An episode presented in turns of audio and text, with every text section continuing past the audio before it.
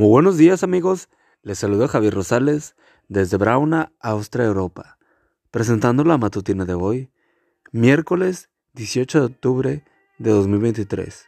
La matutina de jóvenes ya por título, controlar o consentir. La cita bíblica nos dice, cuida tu mente más que nada en el mundo, porque ella es la fuente de vida. Proverbios 4:23. Troya ¿Qué evoca en tu mente la mención de esta ciudad en la antigüedad? Es muy probable que hayas pensado en el caballo de Troya. Cuenta la leyenda que durante diez largos años los troyanos resistieron con heroísmo los ataques del ejército griego. Cuando la paciencia de los soldados griegos estaba por sucumbir, Odiseo, llamado también Ulises, propuso crear un gigantesco caballo introducir a los soldados más valientes en su interior y obsequiarlo a los troyanos como supuesto premio de su valentía.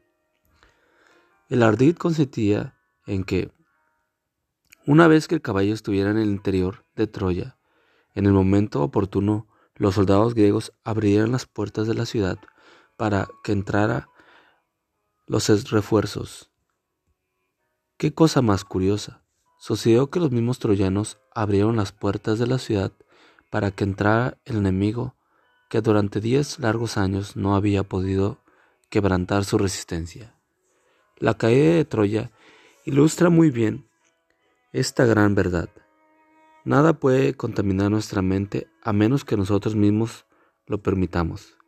Ni siquiera Satanás, con todo su poder que puede obtener, puede obtener acceso a tu mente a menos que le abras la puerta desde dentro. Así lo expresa muy bien y muy acertadamente el siguiente pensamiento del libro El hogar cristiano.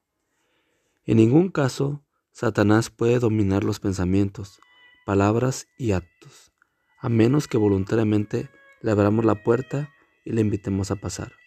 Página 365. El desacato es nuestro. ¿Quién en su sano juicio le abriría?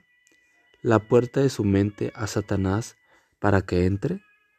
Pues esto es exactamente lo que hacemos cada vez que descuidamos el control de las así llamadas avenidas del alma, nuestros sentidos. ¿Qué clase de libros y revistas estás leyendo? ¿Son edificantes las películas que estás viendo? ¿Qué tipo de música escuchas? ¿Se sentiría cómodo tu ángel guardián con la clase de material que llega a tu mente a través de las avenidas de tu alma, los sentidos? Sobre toda cosa que guardas, dice la escritura, guarda tu corazón, porque de él mana la vida. Proverbios 4:23.